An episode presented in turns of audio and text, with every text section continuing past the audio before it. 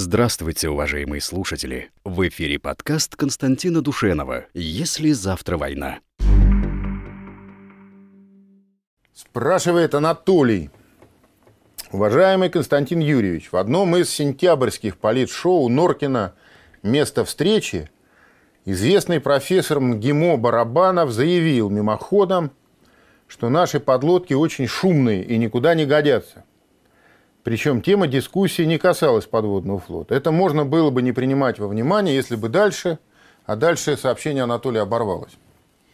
Вот, сейчас посмотрим, может там а, потом какое-то есть значит, э, продолжение. Так, да нет, вроде нету дальше продолжения. Ну ладно, вот, э, короче говоря, значит, профессор Барабанов, он со, всей, э, со всем, так сказать, весом своего гигантского военно-морского авторитета, будучи профессором ГИМО, да, вот, утверждает, что у нас очень шумные лодки. Жалко, что никто не догадался спросить э, профессора Барабанова, когда он последний раз на этой подводной лодке был, ходил на боевую службу, замерял шумы и прочие всякие вещи. Значит, вот что я вам скажу, друзья. Эта проблема реально существовала в советском военно-морском флоте. Это правда. Действительно, а, в 70-е годы американцы в технологиях, связанных с понижением физических полей атомных подводных лодок, в частности, в первую очередь, с понижением а, уровня акустических полей, то есть со снижением шумности, а, нас обогнали. Правда. Но с той поры, ребят, на всякий случай, прошло уже 40 лет. То есть профессор Барабанов пользуется значит, данными 40-летней а, давности. Вот когда а, я ходил на боевую службу, будучи командиром ракет-торпедной группы да, на 671-м РТМ проекте или командиром миноторпедной боевой части на 667-м АС проекте, это стратег, а первая лодка это многоцелевая. Да, действительно, шумность этих лодок, на которых я служил, она была существенно выше, чем у американцев. Но и то это не значило, что американцы прямо вот они нас там видят и могут нас отслеживать. Ничего подобного. Море – это настолько океан, настолько, так сказать, стихия непредсказуемая. Значит, э, я как-то уже говорил, я могу только повторить, что значит, э, в толще воды существуют так называемые слои скачка. Э, или можно их назвать жидкий грунт. Это слой, где резко меняется температура и плотность воды, соответственно.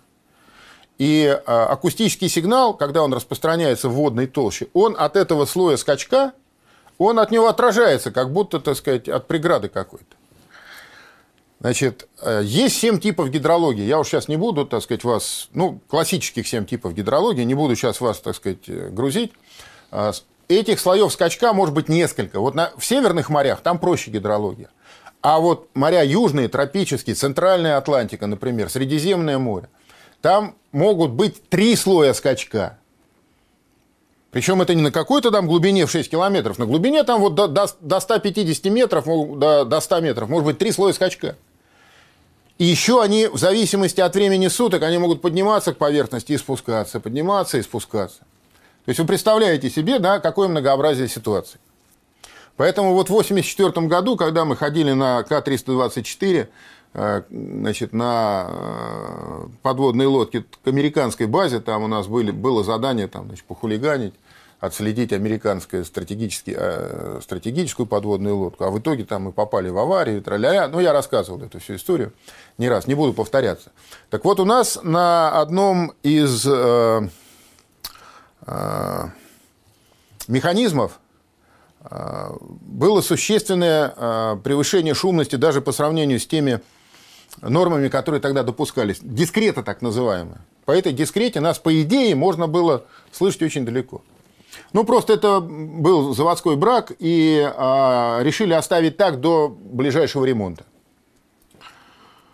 А, так вот, когда мы всплыли, а там получилось, что мы намотали на винты, значит, американскую антенну, протяженную такую, оказались без хода, и нам пришлось всплывать. Мы всплыли и э, под грибными электродвигателями пытались идти, а они, значит, там высокие частоты, то есть там шумы. Короче говоря, э, казалось бы, а было это все. В общем, в полигонах боевой подготовки американского флота. Конечно, не в территориальных водах, но, в общем, недалеко от побережья. Казалось бы, они нас должны обнаружить мгновенно. А если они следили за нами, так вообще тут разговора нет. Так вот, первый самолет, противолочный самолет, который прилетел проверить, что они обнаружили в этом районе что-то такое происходит. Он прилетел через 18 часов после того, как мы всплыли. Через 18 часов появился первый самолет. Вот он нас обнаружил, да, он обложил нас буями, и после этого, после этого началось, прилетели, кто после этого только, так сказать, все флаги в гости к нам. Пришли американские эсминцы, крейсера, и началось. Ну, это ладно, это отдельная песня. Я это просто к тому говорю, что даже тогда никакой гарантии это не давало. И грамотный командир всегда мог воспользоваться гидрологией и замаскироваться так, что его будет очень трудно обнаружить.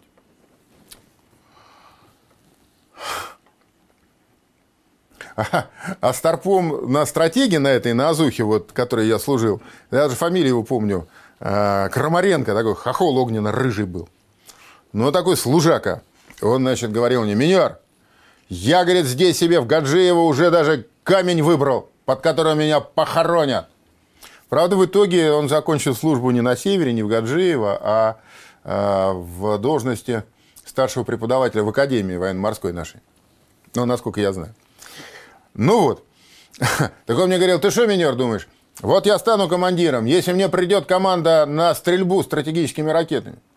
Ты что думаешь, я буду инструкции читать? Я, говорит, я заставлю твою ракету, то есть твою торпеду с ядерной головной части прямо по курсу выпустить и взорвать в дистанции 5 километров. Ну, вообще, на самом деле, вот вы представьте себе, да? Значит, происходит вот некий ядерный взрыв. То есть там полная засветка всех возможных и невозможных э, значит, акустических э, э, гидрофонов происходит, да, то есть, а потом, говорит я в эту турбулентность, которая образуется после взрыва, войду, и оттуда все 16 дорочек выпущу, все 16, а потом, говорит, после победы, после парада победы в Вашингтоне, пускай, говорит, приезжает комиссия из генерального штаба и проверяет, куда мои ракеты попали, среднеквадратическое отклонение э, соответствует, так сказать, инструкциям или не соответствует. Но я это все рассказываю просто для того, чтобы сказать, э, показать, насколько многообразно в реальности да, современ... применение современного оружия. И вот эти все профессора, блин, все эти Бердяев-Булгаковичи, Булгаки-Бердяевичи, они на самом деле ездят вам по ушам, несут всякую хрень, говорят о том, что не знают. Уже на третьем поколении мы сравнялись по шумности с американским.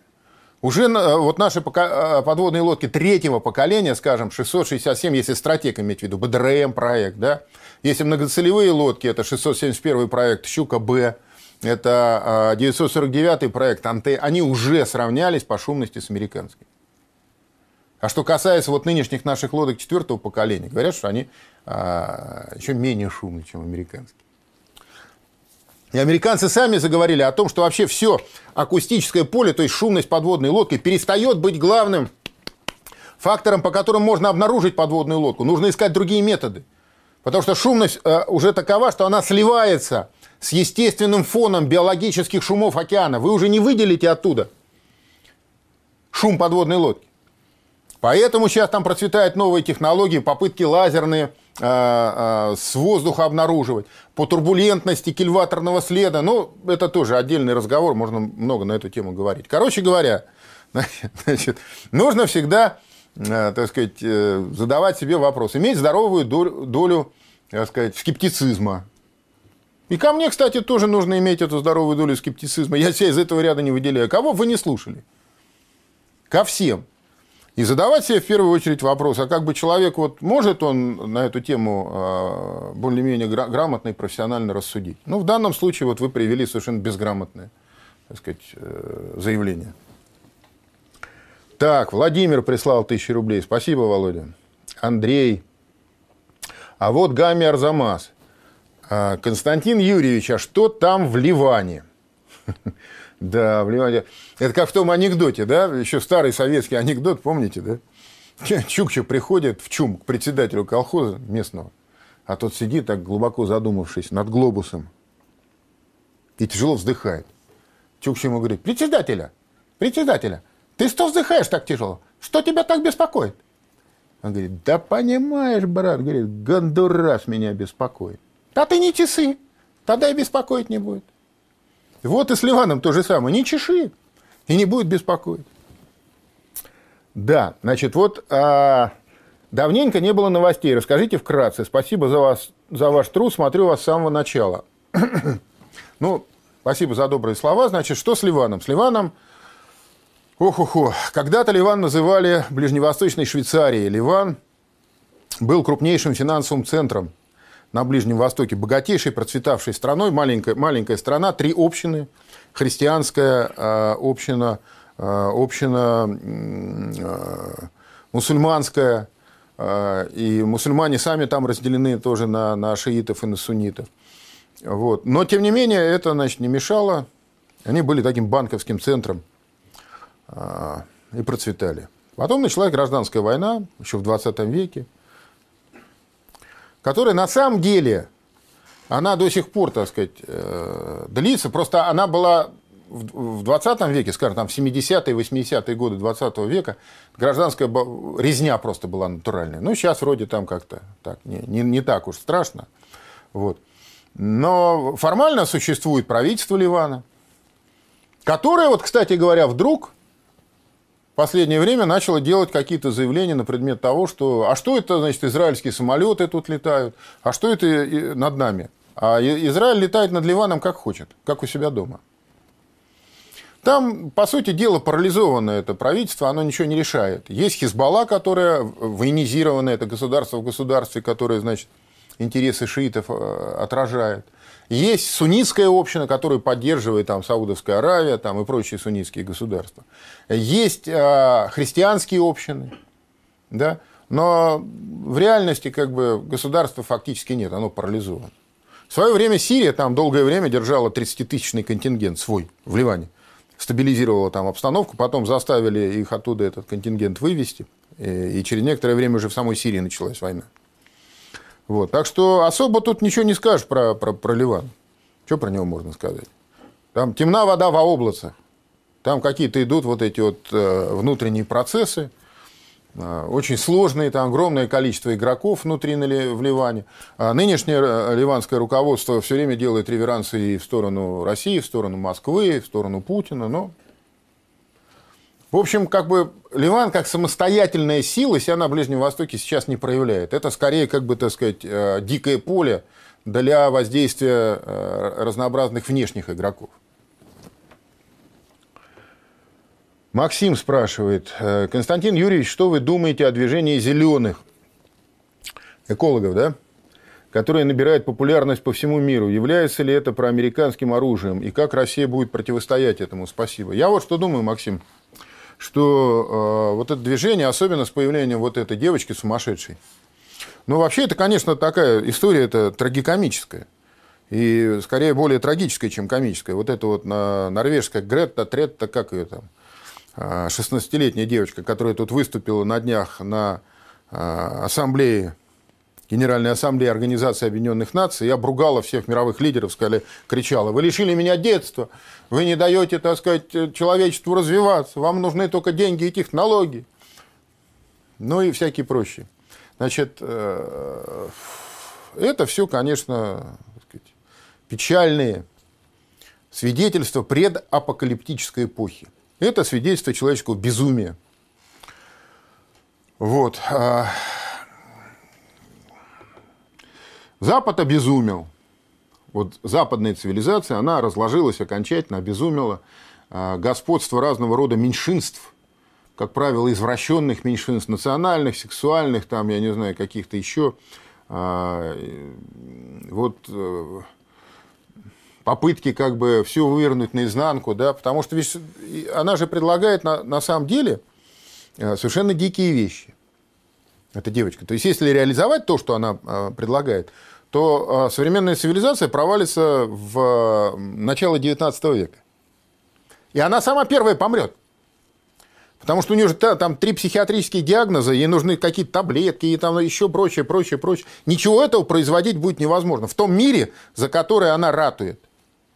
В том мире, где не будет э, э, нефть и газ употребляться, чтобы выхлопы вредные в атмосферу не выделялись. Ну и так далее. То есть это чистой воды бред. Но это свидетельствует о том, что огромное количество людей на Западе перестало адекватно воспринимать реальность. Политики некоторые цинично и целенаправленно, а некоторые тоже искренне сошли с ума. Значит, они действуют в этом тренде. Переломить его они уже не могут, это невозможно для Запада. То есть этот дебилизм, этот идиотизм, он будет усугубляться. Они, они все и дальше и дальше уходят в свою виртуальную реальность. Вот мы видим это на нашей военной теме. Ведь в американской реальности, которую Трамп регулярно озвучивает, они продолжают быть самой сильной в истории Э, страной. Э, никогда, говорит Трамп, мы не были так сильны, как сейчас. Наша армия никогда не была так великолепно экипирована и снабжена таким замечательным оружием, э, как сейчас. На самом деле все наоборот. Вот с точностью до наоборот. И вот вся эта западная цивилизация, она как бы продолжает все дальше и дальше уходить вот в этот виртуал. Но это такая бесовщина, на самом деле. Это, это некое такое квазирелигиозное мировоззрение. Его расценивать с точки зрения рациональных аргументов бессмысленно. Это такая вот квазирелигия. Но реальность невозможно э, никак, так сказать, виртуальными э, картинками, виртуальными моделями невозможно переделать реальность. Эта реальность жестоко отомстит. Весь мир стоит на пороге серьезного кризиса, глобального, всемирного. Одним из главных, одной из главных причин этого кризиса является, так сказать, вот эта вот неадекватность западная. То есть Запад сходит с ума, исходя с ума, он отравляет своим сумасшествием все вокруг и продолжает все человечество тянуть вот к этому глобальному кризису. Задача России, как я понимаю, заключается в том, чтобы смягчить по возможности для себя, как минимум, да, все вот это вот безумие. Слава богу, таких вот уж крайних клинических форм, как э, на Западе, оно не принимает у нас пока. Ну, у нас есть свои эти, да, которые тоже готовы в любой момент подхватить, так сказать, это зеленое знамя экологии и двинуться вперед к пропасти.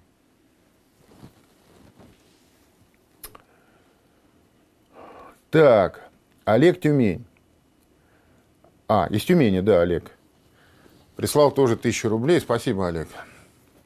Добрый вечер. Расскажите о российских вертолетах. Спасибо за передачу. Вы знаете, Олег, мне не первый раз приходит вопрос про вертолеты. Я все никак не соберусь, честно говоря. Надо, конечно, как-то сделать какой-то обзор по этому поводу.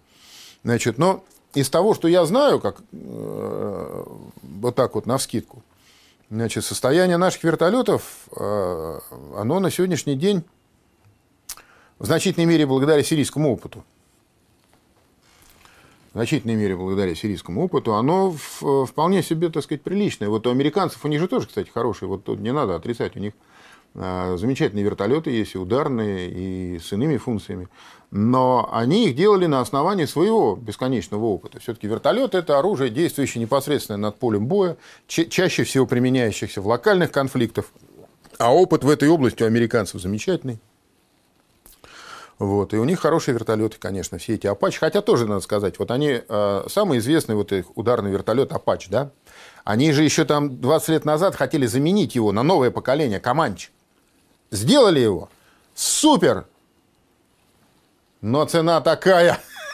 То есть это судьба всех их разработок. Вот вы знаете, в Советском Союзе э, ходила такая шутка, как бы широко распространенная, что мы в Советском Союзе можем сделать все, что угодно, но в одном экземпляре. Если поставить на поток, то значит, на конвейере качество резко упадет. Вот э, перефразируя эту шутку применительно к современной Америке, американцы могут сделать все, что угодно. Но тоже в одном экземпляре. Потому что цена окажется такая, что это невозможно поставить просто на конвейер. Вот. А мы шли по пути модернизации. Вот, например, крокодилы эти знаменитые, которые еще с Афганистана, да, значит, 24-е, а, себя зарекомендовали там. Они до сих пор стоят на вооружении, модернизируются без, без конца, да, камовские. серия камовских машин, а, Ми-28 – это ночной, ночной охотник, который сейчас тоже модернизируется в соответствии с сирийским опытом. Но я а, боюсь углубляться в детали, потому что э, я, скорее всего, а, недостаточно готов. Это надо подготовиться, чтобы конкретно на эту тему, на эту тему говорить. Надо. У меня где-то вот давно уже эта мысль зреет, что нужно постараться сделать, но вот все как-то у меня руки не доходят. Простите. Сергей спрашивает. А, а Сергей не спрашивает. Сергей, так сказать, он все знает. Он знает, э, почему американские патриоты пропустили удар хуситов. А потому что это нифига не, не хуситы. Стреляли с территории Саудовской Аравии изнутри системы ПВО. Сергей, ну вы счастливый человек, все знаете. Для вас нет проблем, нет сомнений, все понятно. Я бы, конечно, рискнул так скромно поинтересоваться, а кто вам это сказал? Каковы ваши источники? Или это я так думаю? Ну, в конце концов, имеете право.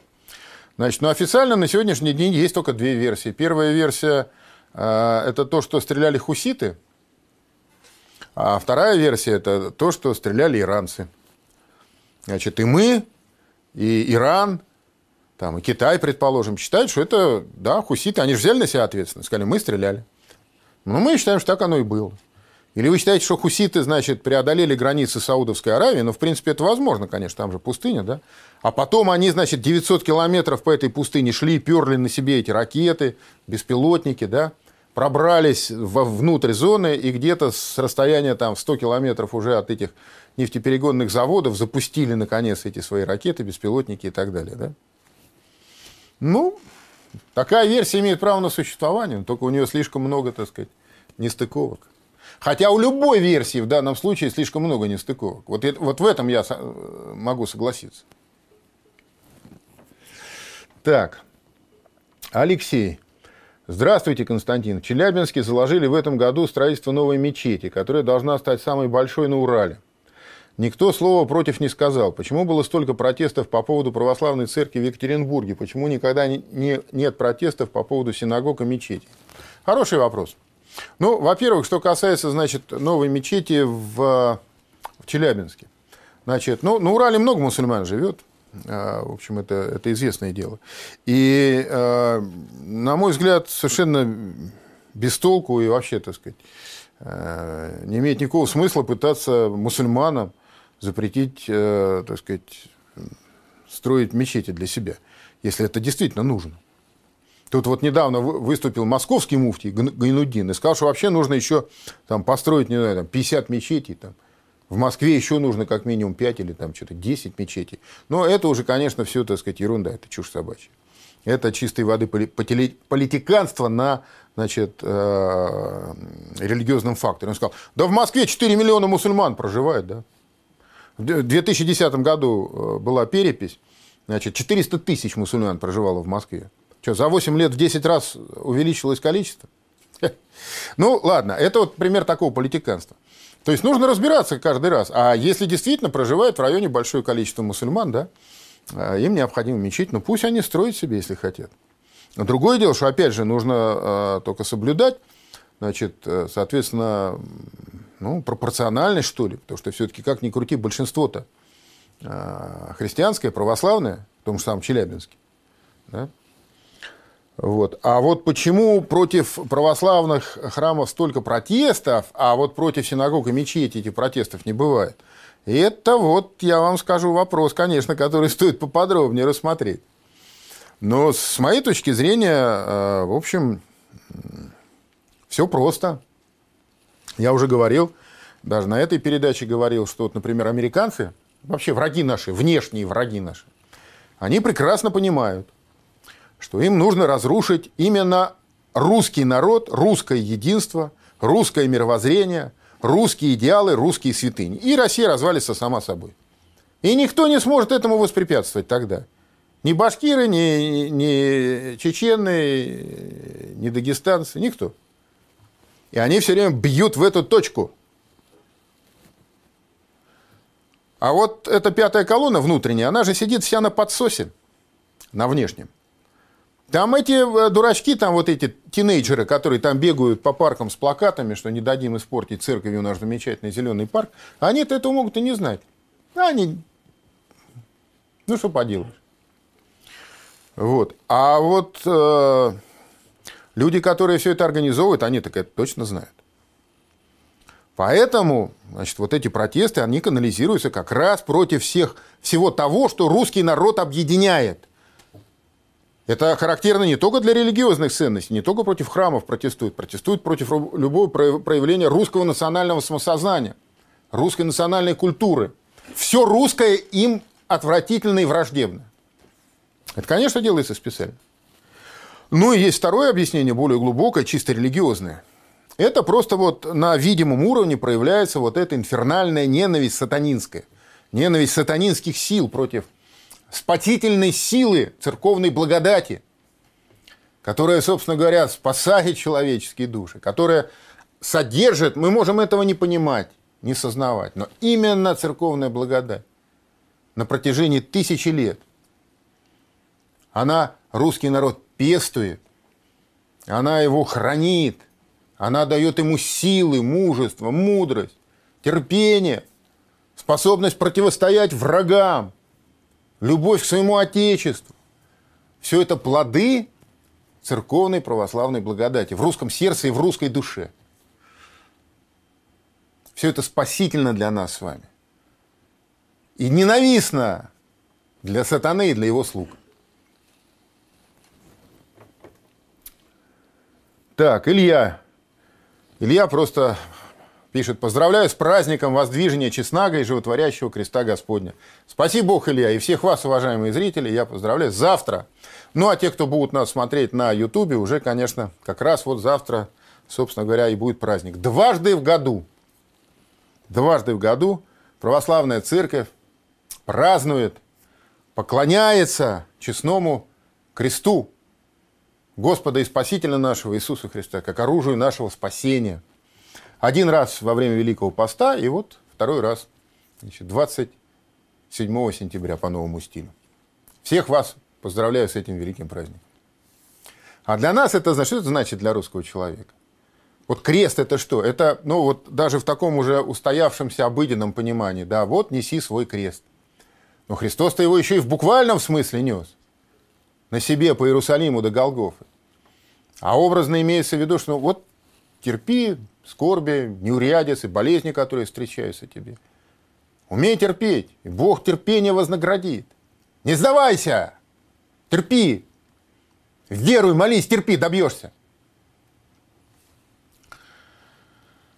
На этом веками строилась вся сила русского народа. На понимании того факта, что главная цель, она там, на небесах. И здесь, на земле, человек как бы всю жизнь свою сдает экзамен, по результатам которого потом выясняется, какова будет его загробная участь. Экзамен, к экзамену этому нужно подходить со всей серьезностью. И крест, который тебе Бог дал, нужно нести спокойно, смиренно, мужественно – да, не впадая в ропот, в нетерпение. Дмитрий спрашивает, уважаемый Константин Юрьевич, вы понимаете, что страна находится на грани мощного кризиса? Что, по вашему мнению, может стабилизировать раскачивание лодки? Спасибо, смотрю вас с 20-х номеров. Дмитрий, на грани мощного кризиса находится не страна, весь мир находится на грани мощного кризиса. И с этой точки зрения, вот если посмотреть на ситуацию вот с этой, с глобальной точки зрения, да, то у России это как раз позиция гораздо более выгодная, чем у подавляющего большинства, например, западных стран. Конечно, в нашем обществе имеют место быть кризисные явления. В самых разных областях нашей жизни. Но тот кризис, который а, раздирает на части сейчас, например, Запад, он гораздо более смертоносен для них, чем наши кризисы для нас.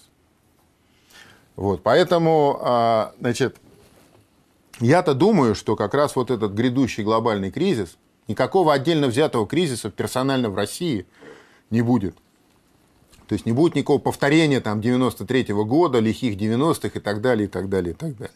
тот кризис, в который мы так или иначе попадем, будет результатом кризиса глобального. И он одновременно, конечно, будет для нас тяжким испытанием. Но он откроет для России окно возможностей.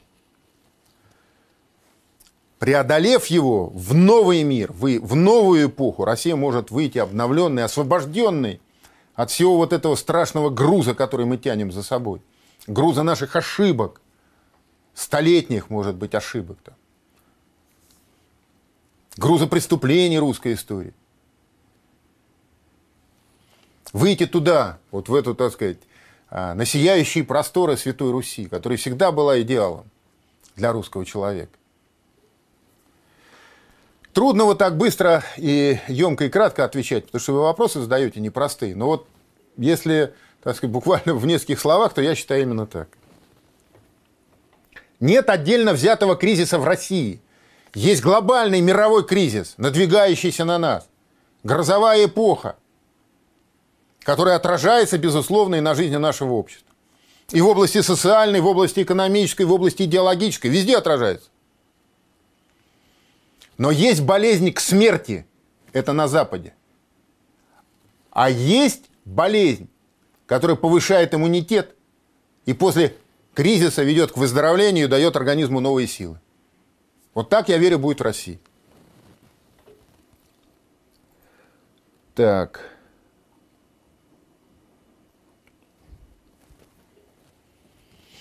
Спасибо. Александр денежку прислал. Сергей. Владимир спрашивает. Последний вопрос, который вот у меня отразился. Если я что-то здесь не, а, не успел, я потом отвечу на следующих передачах. Владимир спрашивает, Константин, как вы относитесь к недавнему фильму журналиста Пивоварова, в котором делается вывод про неудачную конструкцию АПЛ класса Антей, причем вывод делается журналистами? Пивоваров это вот который этот канал РТВИ, что ли? Ну, это же, так сказать, супостатский канал.